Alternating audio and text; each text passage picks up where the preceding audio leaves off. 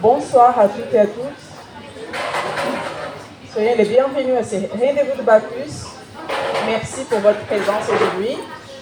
Aujourd'hui, on va voir euh, un chercheur euh, CNRS ici euh, de l'Université de Reims, Christophe Diard, euh, expert en sucre complexe, si,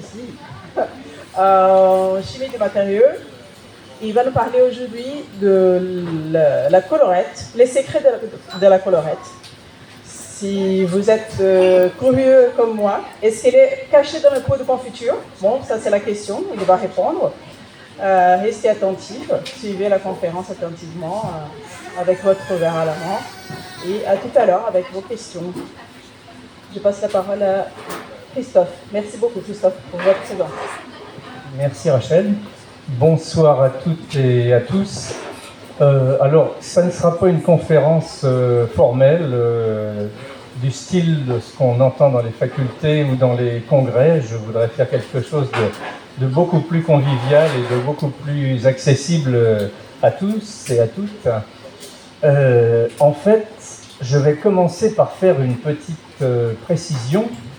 Un certain nombre d'entre vous doivent se demander de quoi on parle quand on parle de collerette? Alors la collerette, c'est effectivement une partie de l'habillage de la bouteille, mais c'est également la collerette de bulle qui est à l'intérieur du verre de champagne. Et c'est de cette collerette-là dont il sera question ce soir. Alors, j'avais écrit un petit texte un petit peu poétique que vous avez peut-être tous lu, mais je vais le relire par plaisir et pour ceux qui n'auraient pas eu le temps de le faire. Donc, après la longue période de gestation de la deuxième fermentation dans le nid douillet de sa bouteille et sa naissance au fond de la flûte, Julie, la petite bulle de champagne, s'élance dans un balai tourbillonnant vers la surface. Lors de son ascension, elle mûrit en se chargeant des mille parfums du précieux liquide qu'il a vu naître.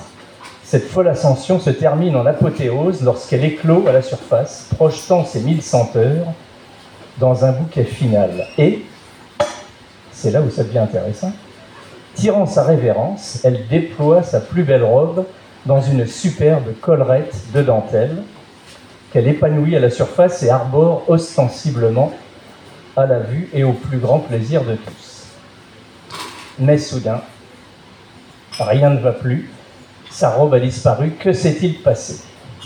L'enquêteur Miller se met en chasse, utilisant tous les ressorts de la science, il part en quête de la collerette disparue. Alors, c'est une histoire, c'est une histoire vraie euh, qui est arrivée. C'était au début du siècle, celui-ci, pas le précédent. Et je vous préciserai ça au fur et à mesure. Alors, le champagne, on le connaît, c'est le signe de, des réjouissances, c'est c'est ce qu'on va tous vouloir euh, partager au cours de moments de convivialité. C'est quelque chose qu'on apprécie, non pas tout seul, on peut boire tout seul, mais c'est tout de même bien mieux de le boire euh, euh, à plusieurs. Et c'est quelque chose dont on a vraiment besoin pour réchauffer les cœurs et euh, être, euh, être tous euh, dans un bon état d'esprit. Alors, l'histoire, comment ça s'est passé? Alors, je vais vous raconter une histoire. C'est pas une histoire vraie, mais tout le monde la connaît. Une après-midi, un, un moine, après sa longue sieste postpandriale, d'une chaude journée d'été, euh, se réveille et décide d'aller se rafraîchir dans son cellier. Il, descend, il prend une des bouteilles, essaye d'ouvrir le bouchon qui est coincé, et au moment où celui-ci, le bouchon s'ouvre, il part comme une fusée et jaillit à la place du vin une gerbe de, bulles et de mousse. Et le moine rapidement essaye de sauver un peu de ce, de ce précieux liquide qu'il voulait boire. Il le met dans un verre et il voit cette mousse qui se développe. et il a compris que le Saint-Esprit lui était apparu en bouteille et il a découvert le champagne. Alors, c'est pas du tout comme ça que ça s'est passé, mais on aime bien les histoires, et moi je vais essayer de vous en raconter une autre. Alors, la viticulture est très ancienne, même dans la région. Les, Romains ont beaucoup développé la viticulture au cours de leur conquête euh, dans l'Empire. Et euh, il y a ben, presque 20 siècles, enfin 17 siècles, ici même, et même euh, il en reste pas très loin d'ici des, un témoignage assez, poignant. Euh, vous avez la porte Mars à, quelques dizaines de mètres d'ici, et au milieu de l'arche centrale, on voit le calendrier romain sur lequel le mois d'octobre est représenté comme le mois des vendanges. Alors, quelque part, ça prouve bien que les vendanges étaient déjà bien présentes euh, dans la région, mais ça prouve aussi que les vendanges en octobre, on en a eu jusque dans les années 80, et depuis euh, les années 80, les vendanges sont de plus en plus tôt. Donc euh, on ne sait pas jusqu'où on va, on va aller. Est-ce que on va vendanger au mois de juillet ou au mois de juin euh, dans les années qui viennent? Je n'espère pas. Mais en tout cas, alors c'est pour ça que je vous ai mis quelques amphores. Hein. Alors qu'est-ce que c'est que le vin? Ben, On presse le raisin, on a la, magie des levures, les Saccharomyces, qui vont transformer. Alors je vous ai mis une, petite équation de chimie en dessous, alors euh, il, y aura, il y aura un contrôle à la fin. Alors que font ces levures? Elles transforment le sucre du jus de raisin en alcool et en gaz carbonique. Alors qu'est-ce que c'est que le sucre? C'est glucose et fructose pour les chimistes, et l'alcool, on l'appelle l'éthanol qu'il ne faut pas confondre avec d'autres alcools qui, eux, sont euh, beaucoup plus dangereux ou toxiques. Le gaz carbonique, qui s'appelle de son vrai nom le dioxyde de carbone. La formule chimique, je vous l'ai mis en dessous si vous voulez vous la rappeler. Donc c'est 6H12O6, 6 atomes de carbone, 12 atomes d'oxygène, 6 atomes de. Euh, pardon, 12 atomes d'hydrogène et 6 atomes d'oxygène, qui donnent un, l'alcool éthylique, donc l'éthanol CH3, CH2OH, plus le CO2. Et ça, ça se passe dans, euh, dans tous les vins. Alors la particularité du, vin de champagne, c'est qu'il développait une deuxième fermentation euh, en bouteille. Alors, qu'est-ce qui se passait? Alors, probablement que les levures qui se, qui se développait sur les, sur les peaux des raisins dans des régions très septentrionales où il faisait relativement froid euh, tôt dans l'année et tard dans l'année, ces levures étaient peut-être un petit peu plus coriaces que les, les autres, euh, les levures qu'on trouve dans tous les autres vins, et de temps à autre, elles se, elles se réveillaient. Donc le processus de, de deuxième fermentation, il a mis relativement longtemps à être maîtrisé parce qu'il fallait non seulement qu'il y ait suffisamment de, sucre, ce qui n'était pas donné pour les, raisins d'une région aussi septentrionale, euh, et il fallait euh, également que les bouteilles soient suffisamment solides, que les bouchons soient suffisamment bien étanches, etc. etc. Donc pour arriver au champagne tel qu'on le connaît maintenant, ben, il a fallu tout de même énormément d'acteurs et énormément de, travail. Et actuellement, ben, on se trouve avec donc un, produit qui est relativement bien maîtrisé, relativement bien connu. Et on a des, collègues au niveau de l'université qui travaillent depuis longtemps sur tout le, le processus de l'effervescence. Alors, cette deuxième fermentation va transformer une partie du sucre restant dans le vin en gaz, euh, en gaz carbonique. Mais ce gaz ne pouvant pas s'échapper dans la bouteille, il va y rester euh, dissous. Il va y rester à une pression, ben, il va y avoir une pression qui va évoluer, et si elle est bien maîtrisée, et elle l'est euh, dans la plupart des cas, on va avoir une pression de l'ordre de 5 bars dans la bouteille. Donc ça fait une quantité assez importante de gaz piégé Et ce gaz, il ne va pas sortir d'un seul coup au moment où on débouche la bouteille, mais il va se développer lentement. Et l'apparition des bulles, alors ça c'est tout un travail sur l'apparition des bulles et l'effervescence qui est réalisé donc, par notre collègue euh, Gérard Ligibeller a fait énormément de communication euh, sur ce genre de choses, ce genre d'apparition de, de la physique de la bulle. Et je ne vais pas m'étendre dessus, mais il faut d'abord qu'il y ait l'existence, la préexistence d'une microbulle qui soit soit piégée dans, un petit euh, tuyau microscopique euh, d'une fibre cellulosique par exemple, hein, mais on peut également graver les verres de façon à faire apparaître ces, bulles là, où on le veut. Alors, ces bulles, elles vont se dégager progressivement, elles vont emmener avec elles le parfum qui est dans le, dans le champagne, elles vont arriver à la surface. Arriver à la surface, c'est là où ça commence à m'intéresser. Elles arrivent à la surface et qu'est-ce qu'elles vont faire une fois euh, arrivées à la surface?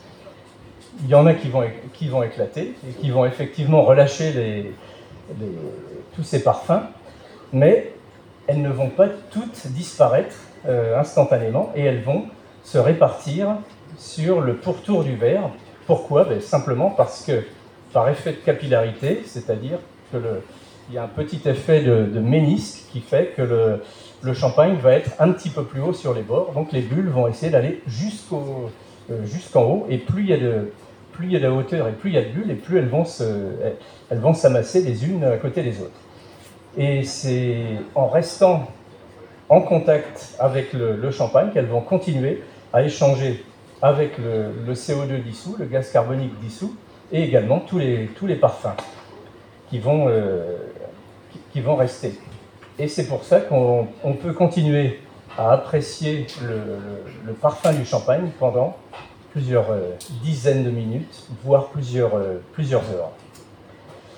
Alors, on avait été contacté au niveau du laboratoire avec des, collègues de l'INRA parce qu'il y avait des, retours de bouteilles euh, relativement inattendus de, la part de certaines maisons de champagne qui disaient nos clients se plaignent, euh, nous disent que le, champagne n'est pas, n'est pas comme d'habitude, il n'est pas bien, euh, il ne mousse pas. Alors, le champagne moussait très bien, la quantité de, gaz carbonique dissous était, était bien la même. La seule chose qui avait changé, c'est que cette cet anneau euh, formé par les bulles qui normalement devait rester en haut de la, flûte avait totalement disparu et donnait l'impression que le champagne n'était plus du tout le même. Alors qu'est-ce qui s'était passé?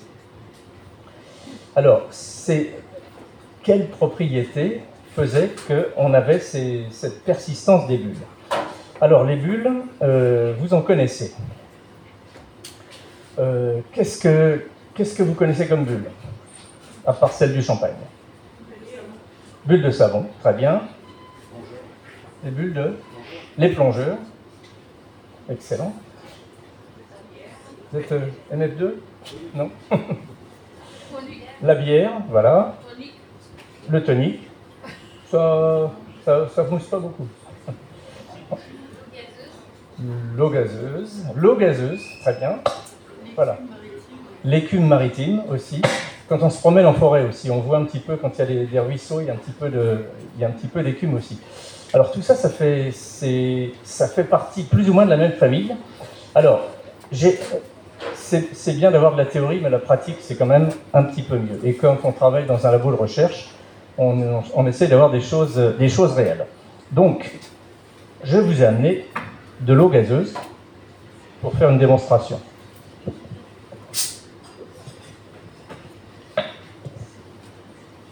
C'est une marque Soda quelque chose.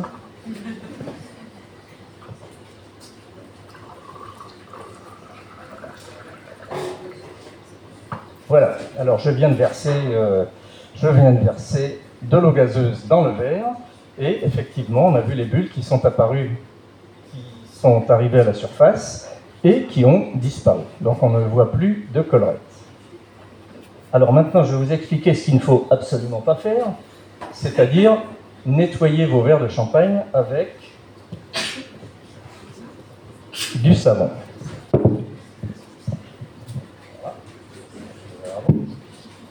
Alors on va dire qu'on a nettoyé avec du, savon, et il en reste un peu au fond, beaucoup même.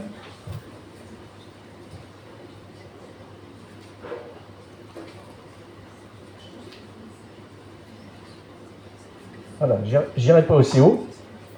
Voilà. Donc, totalement à déconseiller de nettoyer les, nettoyer les verres. Il vaut mieux les nettoyer avec peut-être un tout petit peu de, savon, mais surtout beaucoup d'eau chaude.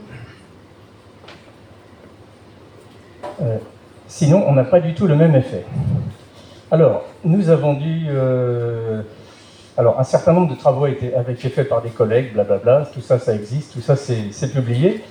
Et euh, on était arrivé à une ils étaient arrivés à une conclusion que ce qui s'était passé entre le champagne qui moussait et celui qui ne moussait pas, c'était un procédé technologique nouveau qui venait d'apparaître euh, dans les, dans les filtrations, qui était l'ultrafiltration. Alors, qu'est-ce que c'est que l'ultrafiltration? On sait que, vous savez ce que c'est que la filtration? On prend un filtre à café, on met le café dedans, on met l'eau chaude, et l'eau passe au travers, et le, les solides restent, en haut, restent dessus. L'ultrafiltration, eh bien là, on va filtrer non pas seulement les petits morceaux, mais également les grosses molécules. les grosses molécules, on ne les voit pas. On ne les voit pas non plus, euh, c'est très, très compliqué à voir euh, au, au, microscope, mais ce sont celles-ci qui, qui semblaient être euh, responsables de ce, que, de, cette, de, de ce problème qu'on observait. Alors, c'est très compliqué. Au départ, on a regardé avec, des, avec de la tensiométrie euh, à bulles, c'est-à-dire qu'on a fait couler le, champagne petit à petit dans des, dans des petits capillaires et on a observé la forme de la, de la goutte, la taille de la goutte, l'angle de la goutte au moment où elle, se, où elle, où elle tombait. Mais c'était très compliqué et on avait... Euh, on arrive à montrer un certain, à avoir un certain nombre de résultats, mais ce qui est très compliqué avec le champagne, c'est que dans le champagne, il n'y a pas que de l'eau et du gaz, il y a aussi de l'alcool. Très bien.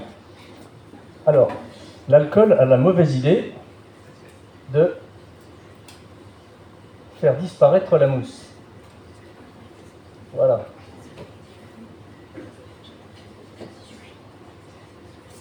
Donc, il fallait qu'on arrive à, mesurer les, les, bulles et les gouttes tout en, évitant d'évaporer l'alcool. Ça veut dire qu'il fallait qu'on soit dans une atmosphère où l'alcool était équilibré avec le, champagne, ce qui était euh, très compliqué.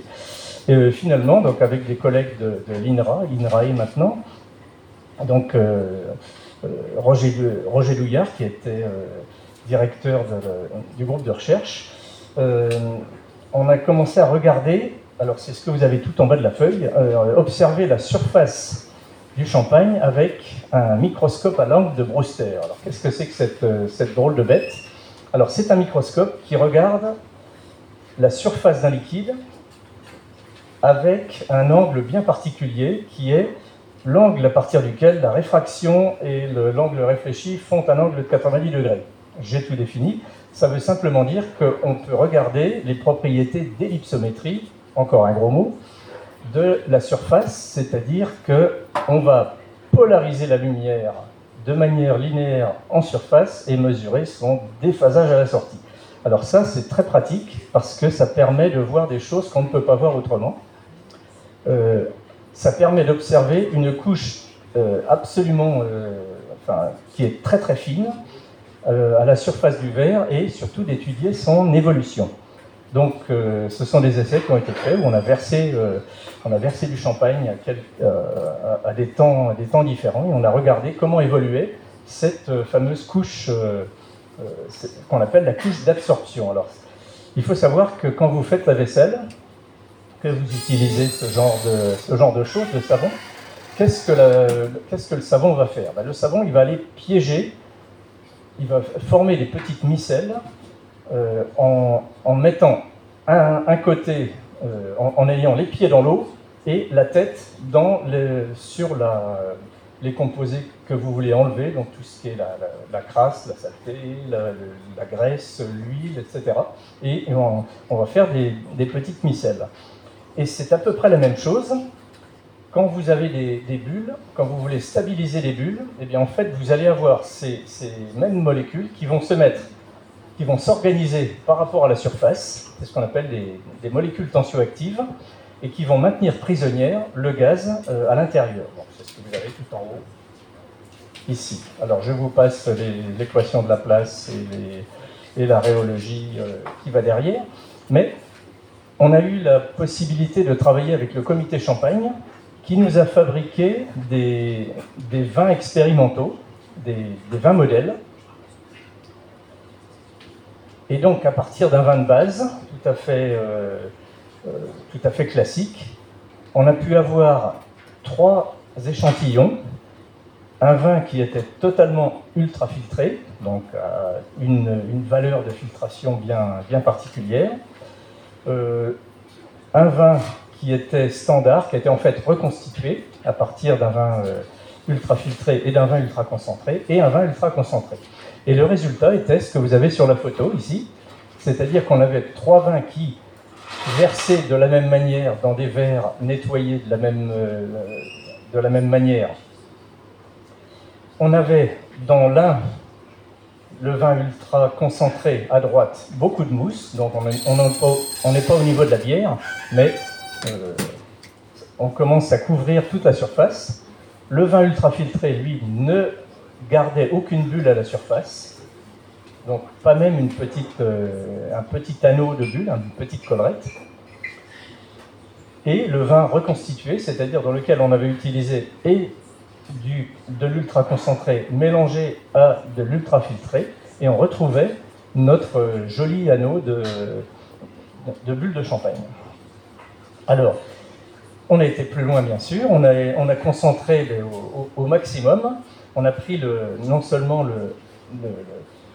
le, concentrat, mais à partir de, de vin euh, de, champagne classique filtré de manière, euh, je dirais, euh, classique, mais pas ultra filtré, on les a concentrés par ultrafiltration pour essayer d'extraire ces fameuses molécules.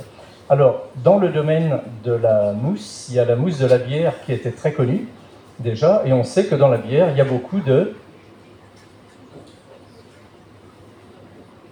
Protéines, voilà. Hein, on dit que quelques verres de bière euh, font un, demi-steak à manger. Je ne sais pas si c'est vrai, mais il y a beaucoup de protéines. Et effectivement, les protéines font, euh, font beaucoup mousser. Euh, vous prenez un peu de blanc d'œuf et un peu d'eau, vous agitez tout ça, et il y a toutes sortes de recettes de cuisine qui utilisent cette propriété. Et donc, le, les protéines étant connues pour faire de, la mousse, on disait, bah, salouette, il doit y avoir des protéines. Malheureusement, euh, il n'y a pas beaucoup de protéines dans le champagne, il n'y en a même presque pas. Euh, et c'est d'autant plus compliqué à analyser que euh, dans les vins, il y a les composés qui interfèrent avec l'analyse des protéines. Du coup, il y avait un certain nombre de publications qui disaient il n'y en a pas beaucoup, mais il y en a encore un peu plus, il y en a encore moins, etc. Mais de toute façon, il n'y en avait pas suffisamment pour, euh, pour expliquer la, présence ou la disparition de, de cette mousse. Alors qu'est-ce qu'on a fait? On les a concentrés au maximum et on est arrivé à montrer que. Alors vous avez un petit. Oui, un petit spectre RMN tout en bas. il, y a, quatre petits carrés qui vous montrent l'ellipsométrie. Alors l'ellipsométrie, c'est ce qu'il y a à la surface, j'en parlerai juste après.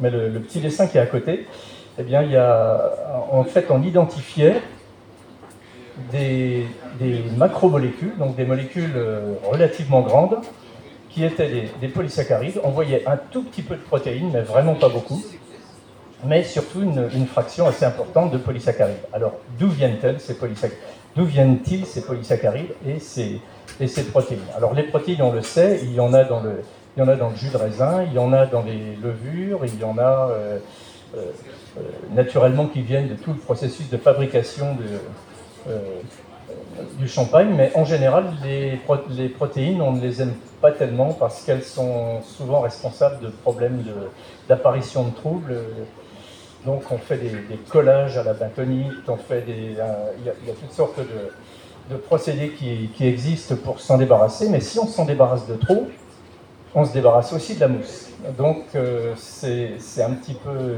un petit peu compliqué. Donc euh, nous sommes allés jusqu'à l'analyse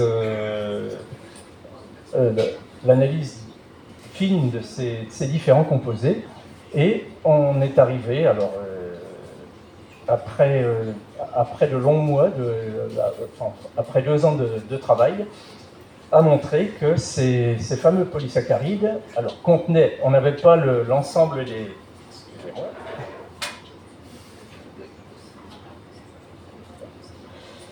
on, on n'avait pas l'analyse exacte des polysaccharides, mais on avait leurs composants. Alors leurs composants, c'était du mannose, du galactose, un petit peu de xylose, un petit peu. Alors c'est là où le travail de l'enquêteur euh, euh, analyste euh, essaie de voir, mais d'où viennent-ils ces, différents sucres Alors, il y a deux origines possibles. L'une, c'est la baie du raisin, qui contient un certain nombre de, polysaccharides qu'on appelle les, donc les hémicelluloses ou les pectines. Et les autres polysaccharides proviennent de la levure, donc les, les. Et c'est surtout, euh, surtout celles-ci qu'on voyait dans les, dans les analyses, donc les galactomananes qui étaient très importantes, euh, enfin plus importantes au niveau de la, quantité, donc qui proviennent de la dégradation de la, paroi des levures. Alors, j'ai les deux autres euh, familles que j'ai mentionnées. Ce sont les hémicelluloses. Alors, celles-ci, euh, on les connaît peut-être euh, un petit peu moins. On les, elles n'ont pas beaucoup d'utilisation commerciale. Ça se développe un petit peu dans les laboratoires actuellement. Mais on en entendra parler d'ici quelques années ou pas, si ça se développe. Mais la troisième, c'était la pectine. Et la pectine, vous la connaissez bien, parce que elle sert à quoi? Elle sert à faire les confitures. Et c'est là où on a notre réponse. Le secret de la collerette n'est pas caché dans le pot de confiture. Ça n'est pas la pectine qui était responsable des propriétés euh, moussantes. Pour un certain nombre de, raisons, c'est aussi parce qu'elle est très dégradée par les enzymes qui restent euh, à l'intérieur du champagne. Voilà. Alors, avant de terminer et de vous laisser la parole si vous avez des questions. Moi, j'aurais une question. Je vous ai mis les trois cépages champenois. Il y en a sept. Quels sont les autres? Petit Mélier, Arbanne, Pinot Blanc, Pinot Gris. Oh, mais c'est merveilleux. 20 sur 20. C'est parfait. Voilà. Alors, j'aurais beaucoup de choses à vous raconter, mais avant de vous laisser parler, on va quand même faire une petite, un petit essai en direct. Dans une vraie, dans une vraie flûte cette fois-ci. Et avec quelque chose que j'ai réussi à sauver.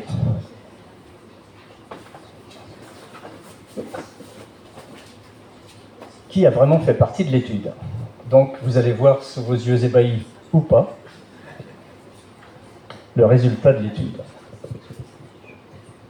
Et ça sera à vous de me dire lequel c'est des trois champagnes.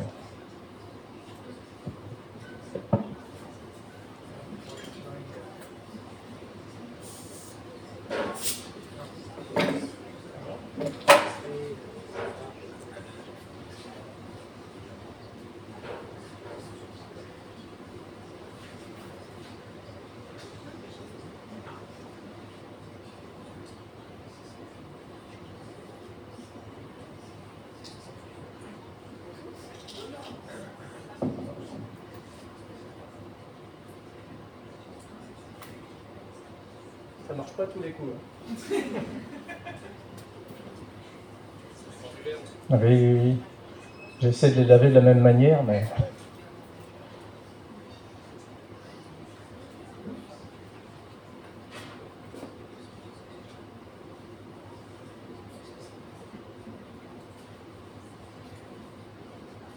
Oui, un sur deux.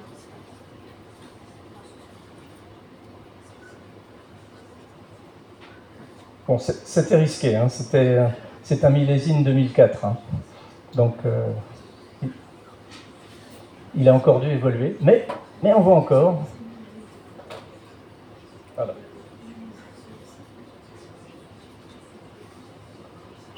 Voilà, c'est resté.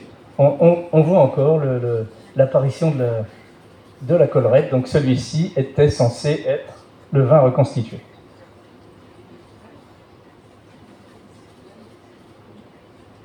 Voilà. Alors, je vous remercie. Euh, est-ce que vous avez des questions? You can also ask questions in English if you like. J'ai un micro qui est pour vous. N'hésitez pas. C'est un peu intimidant avec cette thématique. Dit, oh Non, non, mais vous pouvez poser des questions de bon sens, très terre à terre, prosaïque. Euh, voilà, c'est l'idée, hein, de vulgariser, de sortir de, de, nos amphis, de nos laboratoires de recherche pour euh, voilà, essayer de découvrir des choses intéressantes. Une première question de recherche. Je commence. Donc, Christophe, est-ce que vous avez eu de problématiques de sel euh, sur, la mousse, sur la moussabilité? Par exemple, de potassium, des taux élevés de potassium sur le champagne qui cassent un peu la mousse. Donc, du coup, euh, c'est pas de potassium, c'est le sodium, mais il y a du sel si vous voulez faire un ah, oui, oui, si on veut, si on veut casser. Ah, ben ça, le, ça, c'est certain. On peut même le faire sur. Euh, alors là, j'aurais aimé que ça mousse un peu plus. On peut le, on peut le faire avec directement, même avec de l'eau. Euh,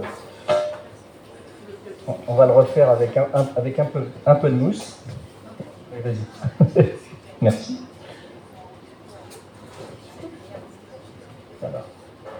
Alors, n'allez pas dire qu'il suffit de mettre de l'eau gazeuse avec du, savon pour faire du champagne.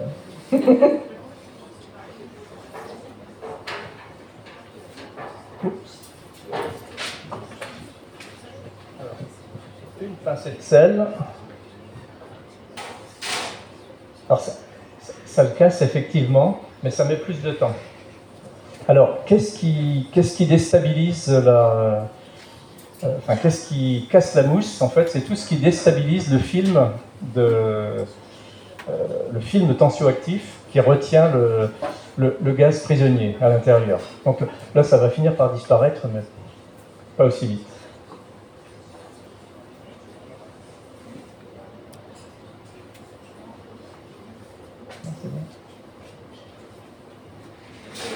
Donc là, ce serait plutôt un effet physique.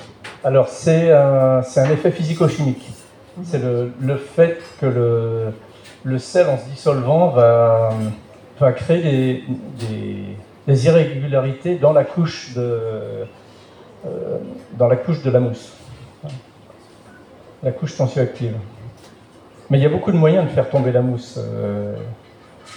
Alors, je vous ai parlé du, je vous ai parlé de l'alcool, mais il existe des, des, produits industriels. Euh, alors la mousse, on la veut dans le champagne, euh, on la veut absolument pas dans les process industriels parce que euh, ça cause beaucoup de problèmes pour pomper les liquides, etc. Donc ça fait déborder les cuves, etc. Donc on, cherche, et d'ailleurs un de nos grands spécialistes de la mousse, Bertrand Robillard a travaillé pendant un certain temps pour euh, des, entreprises qui cherchaient à se débarrasser de, mousse, alors pas pour le, pas pour le, le, vin ou le, champagne, hein, mais par exemple, il y a beaucoup de composés. Alors les premiers savons qui ont été développés, même à l'époque des Gaulois, c'était des, des plantes qu'on appelait les saponaires, qui contiennent des, des composés qu'on appelle les saponines, qui ont cette propriété de faire mousser, euh, de mousser dans l'eau, parce qu'elles ont une tête dans l'eau et les pieds, dans le, les pieds accrochés au, reste. Alors ça a été un problème quand on a, quand on a étudié ces, fameuses, ces fameuses macromolécules, qui sont en fait pas seulement des polysaccharides, mais des protéoglycanes, enfin, euh, peu importe.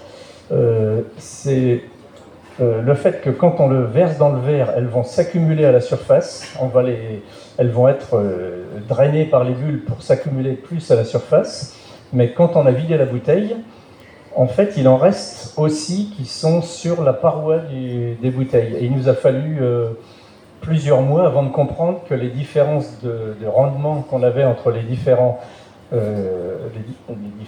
échantillons de bouteilles qu'on analysait venaient du fait que une bonne partie des, molécules qu'on cherchait se retrouvaient, étaient encore accrochées à la paroi intérieure. Donc il a fallu bien trouver un protocole pour rincer l'intérieur euh, avec de l'eau distillée, etc., pour euh, ultrafiltrer et les récupérer. Et là, on a obtenu des, résultats qui étaient reproductibles.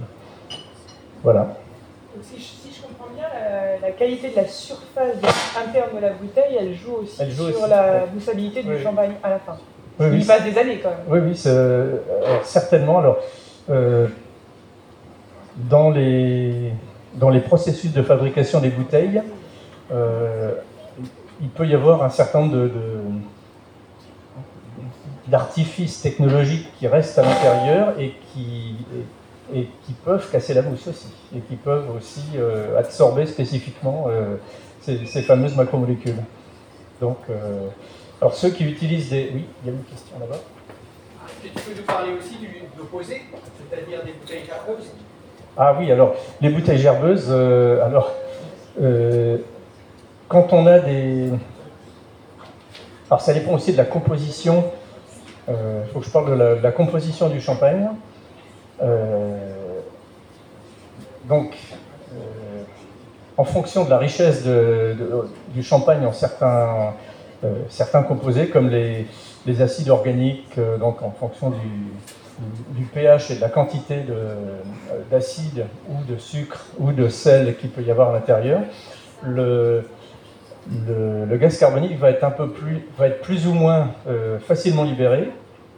Et si la bouteille a des rayures qui ont exactement la bonne taille, c'est-à-dire de l'ordre de 1 ou 2 microns pour faire la nucléation, donc si vous avez de la nucléation alors ça peut être aussi avec des, particules qui, sont, euh, qui, restent dans le, à l'issue de la deuxième fermentation.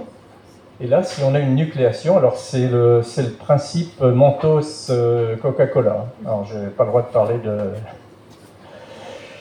de, marque, mais c'est bien connu que en, ajoutant du Mentos dans Coca-Cola, vous pouvez arriver à faire une, une, une super nucléation et à vider carrément la bouteille.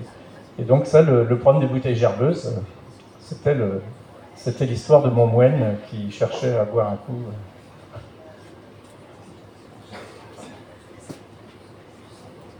Des questions D'autres questions D'autres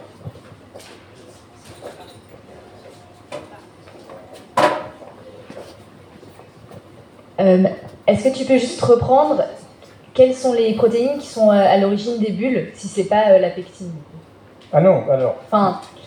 Qu'est-ce qui est à l'origine des bulles? Oui, qu'est-ce qui est à l'origine des bulles? Euh, Alors, je suis désolé de vous le dire, mais on ne sait pas encore tout.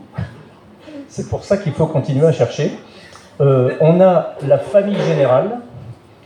on est allé travailler, alors j'ai envoyé la, notre collègue qui était spécialiste dans, cette, euh, dans ce domaine, qui s'appelait Zuleika, euh, elle est allée travailler chez d'autres collègues qui sont spécialistes des polysaccharides du vin euh, à Montpellier, donc chez l'équipe de Thierry Loco. Et quand elle est arrivée là-bas, ils nous ont dit, bah, de toute façon, ce sont des RG2, c'est-à-dire des rhamnogalacturonènes, euh, issus de la, dégradation des pectines, etc., puisqu'on en trouve dans tous les vins blancs et les vins rouges. Euh, ils les connaissaient très bien, ils les avaient bien identifiés. Ils ont dit c'est la même chose dans le champagne, c'est forcément la même chose dans le champagne.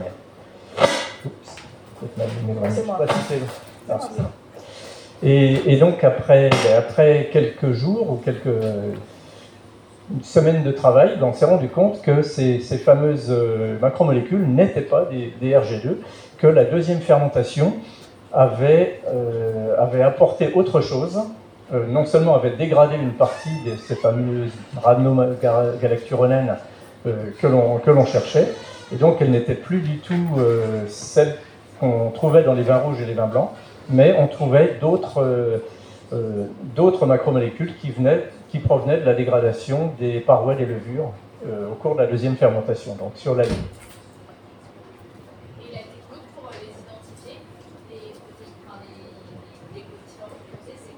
Alors, les, les techniques d'identification. Alors, pour les protéines, euh, le dosage habituel, c'était un dosage colorimétrique qui s'appelle le Bradford. Donc, c'est un mélange des, des composés et on mesure une absorbance à 590 nanomètres.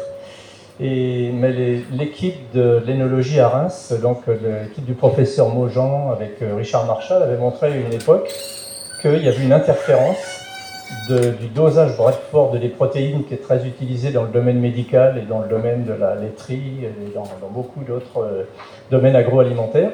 Ils avaient montré qu'en fait, il y avait une, une interférence assez forte qui surévaluait la- la- la quantité des protéines. Donc, ce qu'on a fait, c'est qu'on a fait une, euh, une déshydratation complète et l'analyse euh, centésimale, donc l'analyse carbone, hydrogène, azote. Et l'azote nous donnait la trace des protéines, Euh, sachant que quand on connaît la quantité d'azote, on sait que dans une protéine, il y a une moyenne de, quantité d'azote qui est bien connue, qui est de 5,26 pour euh, la laiterie, pour le, domaine agroalimentaire. Et euh, on a voulu publier ces résultats et on a été un petit peu déçus parce qu'ils nous ont dit non, non, euh, dans le, les, les- les référies, donc les, les arbitres de publication scientifique, nous ont dit attention, c'est différent euh, dans le champagne, dans les protéines présentes dans le champagne, il y a des proportions qui sont différentes, donc on a dû euh, recalculer, et ça c'est ce qui nous a permis d'arriver à une, euh, une valeur euh, dont on était relativement sûr. Alors, c'est ça qui est parfois un peu frustrant en science, c'est qu'on n'a jamais des réponses fermes et définitives. On aimerait bien en avoir, mais il y a souvent, euh, quand on, pour trouver une réponse, on trouve dix questions derrière. Donc, euh, bon, ça laisse du travail pour les générations futures. Oui, on m'avait dit que tu parles un petit peu d'anglais, uh, so I'll ask you in English. Um, what about the, um, how does the grape variety change the bubble, firstly? And um, secondly, uh, we've seen a lot of changes in the matter and the shape of uh, champagne flutes and glasses. How uh, does that affect the bubble, and how can we optimize the bubble in the new shapes and matters that are coming out? Thank you very much. That's an excellent question. Believe it or not, that was not prepared, but that's still an excellent question. um, it was very interesting. Um, in the case of the three grapes types that we, we analyzed, we, we saw that the Meunier had the most uh, macromolecules, but the Chardonnay had the most bubbles, and that's something that's apparently well known in the in the field. So the, the Meunier was uh, would leave less of a, of a color of bubbles, but the, the would have more macromolecules uh, in it. I don't know why yet. Um, how does it change for the shape of the, the glass? You would have to ask the specialist. I have no idea. And what was the second question? That was the second. That was the second question. It was So- how we can how we can change like what we can think of in the shapes of glasses to to like better enhance it. We or, have- or what the glass is made out of, yeah. Oh yes, we, we have colleagues in the Department of Engineering in the Faculty of Science who are working, uh, currently working on the um, how the champagne moves inside the, the flute depending on the on the shape. So they, they have got very very nice uh, infrared photograph of how the the champagne moves inside the flutes, and there, there's there are a few works, uh, a few teams working on that, but uh, I encourage you to look at their results. Thank you. Thank you.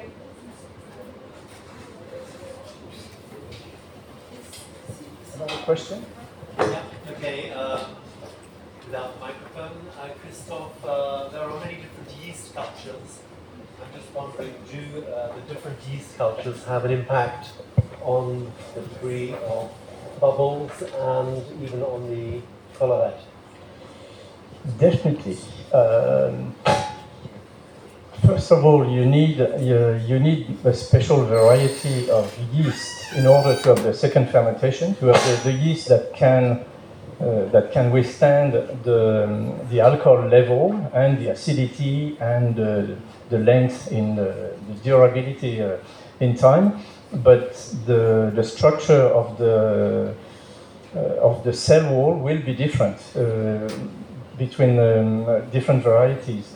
So the I, I, am not a microbiologist, but I know that the uh, the variety is called uh, uh, Saccharomyces cerevisiae uh, galactose, and it used to be called Bianus, but even within this uh, this gender, this uh, type of uh, yeast, there are all sorts of and I think each house must have their own secrets on how to have the best, uh, the, the, the, best type. And it's precisely why um, most sparkling wines use the champagne yeast uh, that were developed originally in this area to, to create uh, sparkling wines out of the second fermentation. Okay. I'm just wondering your results here, where you are classifying uh, the impact of ultrafiltrated, standard, and ultra concentrated, you were using the same yeast. Oh, it, it was yeah, it was uh, a controlled. It was a controlled uh champagne made by the Comité Champagne. Uh, from uh, very low technological input before the, the vin tranquille, before the, the first stage, and um, then everything was done exactly the same. Uh, so, so I would be very, I would say that we should be very careful using ultrafiltration. Yeah. That gives a wine that's very clear, that's very little haze and very little chance of having uh, uh, some kind of uh, clouding within the, the champagne, but you might lose the, the, the colorate. That's the. Okay.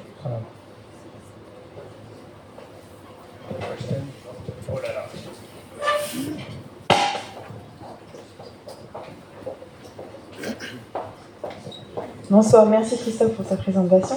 Euh, en tant que spécialiste des polysaccharides, sucre, etc., est-ce que tu as un avis sur l'impact, par exemple, de traitement euh, gomme arabique, chitosant, si on parle des traitements, les CMC, carboxyméthylcellulose, éventuellement, sur la collerette, de matière générale en fait? Oui, alors bah, CMC, on a travaillé euh, avec, euh, bah, avec, Richard et puis euh, et Bertrand Robillard sur le, justement l'impact des, CMC. Les, donc les CMC sont les, les, les cellulose qui sont utilisés pour éviter la, précipitation tartrique, donc l'apparition de cristaux de, tartre. mais les CMC euh, ont été euh, validés, euh, entre autres par Dominique Tussaud, qui était au comité Champagne, comme ne donnant pas de goût, enfin n'apportant pas de. ne modifiant pas le, goût et les propriétés organoleptiques du champagne. Pour le chitosan, je, serais plus. Je, plus prudent entre autres parce que c'est un, un, dérivé animal, enfin, on peut avoir des champignons aussi qui en produisent, mais euh, c'est quelque chose qui n'a pas grand-chose à voir. Autant comme la cellulose est quelque chose d'assez neutre, le, le peut amener à des pourrait amener à des goûts, il faudrait être, euh, faudrait être prudent avec. Euh, les gommes arabiques, alors là, c'est pour faire mousser, c'est parfait. par contre, est-ce que au niveau du vieillissement, euh, est-ce qu'il va y avoir un impact euh, organoleptique euh, À mon avis, il faut certainement faire attention justement au.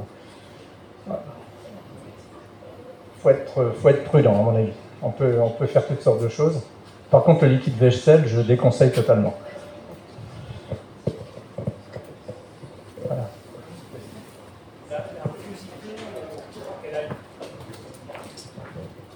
la rugosité du verre, je crois qu'elle a une influence sur les bulles. Est-ce qu'elle aurait une influence sur la collerette? Et est-ce qu'il n'y aurait pas un risque de biais dans une étude comme ça, justement, de, cette influence Euh, alors, ça, c'est quelque chose qui a été très étudié par les collègues, euh, donc Gérard Ligier-Belair, euh, sur la nucléation, l'apparition des, bulles.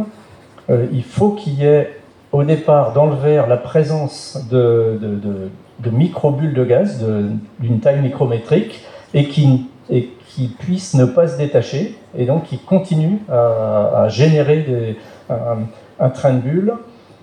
Euh, la taille des bulles euh, va dépendre de la quantité de gaz euh, présente dans le, vin.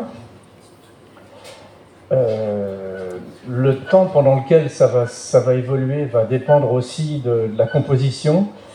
Et alors, pour faire cette étude-là, effectivement, il a fallu qu'on fasse très attention à ce qu'on n'ait pas de verre sur lesquels il y a des sites de nucléation particuliers qui, risquent de fausser l'apparition de la collerette. Mais ce qui était intéressant de voir, c'est qu'il fallait absolument qu'on ait cette couche. Alors, c'est assez joli ce qu'on voit avec le, microscope à langue de brossière. On voit qu'en fait, la surface du champagne, c'est pas du tout quelque chose qui est régulier.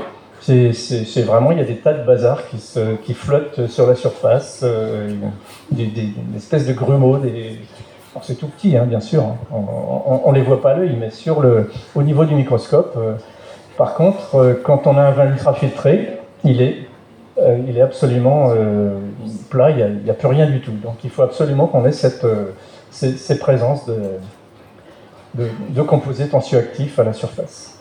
Voilà.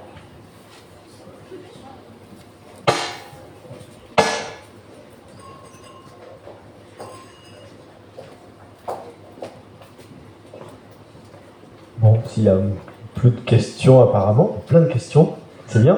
c'est bien. C'est bien. En plusieurs langues et tout, les rendez-vous de Bacchus sont internationaux. On est ravis. Merci beaucoup euh, Christophe pour cette présentation. Merci Euh, Franck, voilà, et on puis est en- merci. euh, merci Rendez-vous de Baptiste. C'était à la fois de haute volée et ludique en même temps. C'est un petit peu ce qu'on voilà, on espérait vous présenter. Euh, voilà, il y a des gens qui étaient très au point. euh, J'espère que vous avez eu des réponses encore plus pointues. Et puis des, des gens qui peut-être n'y connaissent rien en chimie, comme beaucoup d'entre nous, euh, ou pas grand-chose, et ont été euh, voilà, ont retenu euh, au moins quelques, quelques, quelque choses. Et c'était voilà, c'est très difficile, on le dit à chaque fois, pour un universitaire de se mettre dans ces conditions-là. Euh, ils sont euh, 100 fois plus flippés que dans un amphi ou même qu'à l'oral de la euh, à l'époque. Et non, mais c'est vrai, c'est un exercice vraiment difficile pour un universitaire. Et on les remercie à chaque fois de, se prêter au jeu et de pouvoir parler à, une audience euh, aussi euh, variée que, que, celle-ci. Euh, Donc merci, merci beaucoup encore Christophe.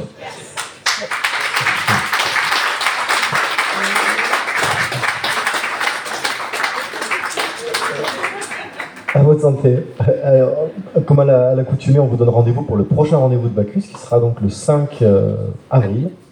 Le 5 avril, on retrouvera un- quelqu'un de la région, euh, que certains d'entre vous connaissent forcément, qui est Geoffrey Orban. Et euh, Geoffrey, en fait, voilà, ça fait pas mal de temps euh, qu'on veut lui donner une, carte blanche, euh, oui. Euh, Geoffrey, euh, pour ceux qui le savent, euh, travaille avec euh, pas mal de vignerons depuis très longtemps dans la région. Et euh, un peu comme le font le, le couple, les époux bourguignons euh, en Bourgogne et ailleurs, euh, il creuse, il creuse, il creuse partout et il essaye de déterminer les climats, les microclimats de Champagne et essayer de faire un lien avec ce qu'il trouve dessous et le goût des champagnes que vous pouvez avoir. Et il a aidé à retrouver les terroirs et à faire comprendre aux vignerons pourquoi leur champagne avait ce goût-là. Et euh, il a vraiment fait un travail intéressant de cartographie avec plein de vignerons de plein de régions de Champagne et de micro-régions. Et donc ça va être un peu l'occasion de faire un petit bilan de ce travail depuis des dizaines d'années. Donc on va avoir cette, euh, cette carte blanche. Ce sera très peu de temps finalement alors qu'elle pourrait durer des heures cette conférence de Geoffrey. Mais euh, voilà, j'espère que vous serez au rendez-vous. Ce sera euh, sûrement très intéressant. Voilà, vous vous inscrivez comme d'habitude. Et on vous laisse terminer la soirée au clos si vous avez envie. Avec plaisir. À bientôt. Merci.